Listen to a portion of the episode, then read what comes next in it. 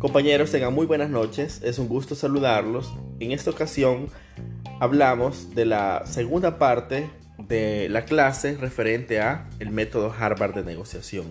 En esta ocasión vamos a mencionar un par de principios más para continuar con la clase el día martes. Decíamos que los principios del método Harvard no son una serie de pasos enumerados que se tienen que llevar de forma ordenada, uno por uno, en un esquema cerrado. No, al contrario, si bien son principios que deberían de ponerse en práctica, estos son utilizados en la medida de las necesidades de la propia negociación, en la medida que las señales de la negociación te van avisando el tipo de técnica y principios que debes adoptar en cada momento respectivo de la negociación.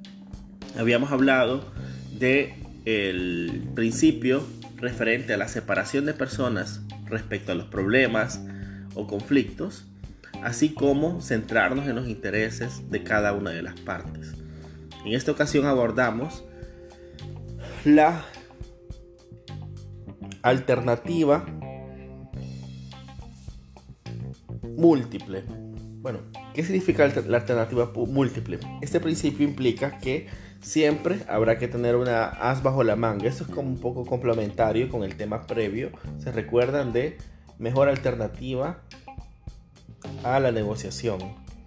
Es como un as bajo la manga. Nunca, por principio, debemos ir solo centrados en un objetivo o una forma de, de concretar el objetivo, sino al contrario, podemos tener cierta apertura. Lo ideal es tener cierta apertura para poder negociar lo, lo más satisfactoriamente posible. Siempre es recomendable, por principio, tener una o dos vías de llegar al acuerdo pretendido. Esto consiste en inventar opciones, crear alternativa, incluso cuando no estás, estas no estén presentes en contratos establecidos. Es decir, claro que el contrato te dice, esto es así, esto es así, y probablemente te dé la razón de una forma amplia y contundente. Pero el problema que nos ha llevado a la negociación no es la interpretación del contrato, sino su cumplimiento. Y de ahí que deben de surgir como principio otras formas, otras alternativas, porque evidentemente la contraparte no ha cumplido eh, en el entendido que no la ha cumplido por no por mala fe, sino por falta de capacidad, por falta de preparación, por falta de posibilidades eh, técnicas específicas para el cumplimiento de los contratos. Otro aspecto que es importante utilizar conforme al método Harvard es criterios objetivos y especializados. Es decir, al momento de buscar acuerdos, una de las, de las posibilidades más contundentes es formular y presentar antecedentes. Sería una especie de jurisprudencia, no sé si recuerdan qué es jurisprudencia, la jurisprudencia en el ámbito de la jurisdicción de lo, de lo contencioso de los tribunales, de los magistrados, las jurisprudencias son aquellas decisiones que toman los jueces de forma continua y regular respecto a problemas muy específicos que se parecen entre sí. Entonces, cuando hay repetición de criterios por tres, por cinco sentencias, lo que se denomina a estas sentencias es que formulan de manera concreta jurisprudencia, es decir, puede ser citada en otros casos. Para el, ejemplo de las negociaciones, si bien no se crea jurisprudencia porque no hablamos de jueces ni tribunales, sí es cierto que quedan antecedentes, que es necesario conocer antecedentes referentes a otros arreglos históricos que se hayan hecho en la vía no contenciosa.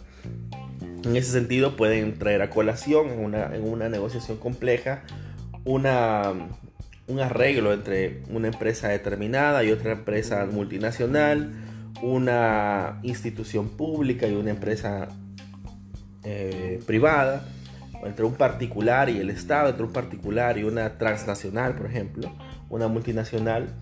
Es decir, formular, reforzando un criterio o un punto de contacto de la negociación con antecedentes positivos.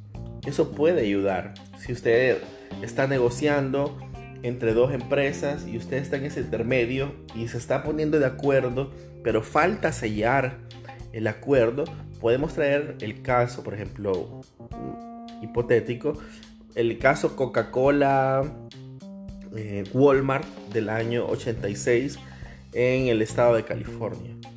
En esa ocasión hubo un problema tal, es decir, que las características de ese problema en específico se parezcan, en, tal vez no en, en el tamaño, no en las proporciones, pero sí en el concreto del, del, del conflicto, podemos traerlos a colación como un antecedente positivo.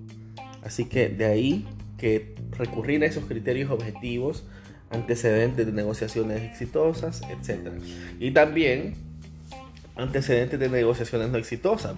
Si sabemos que una de las fortalezas de este tipo de arreglos es la ergonomía y la facilidad de acuerdos, de poner fin a conflictos, de mejorar las relaciones entre las partes conflictuadas, podemos también traer ejemplos a colación, ejemplos objetivos, tal como dice el criterio, de aquellos casos que han salido mal, en el cual un proceso se fue tan largo que ambas empresas eh, gastaron y eliminaron una relación fructífera comercial o terminaron yendo a la quiebra por, por los abogados o por los internacionalistas que les cobraban honorarios a nivel judicial.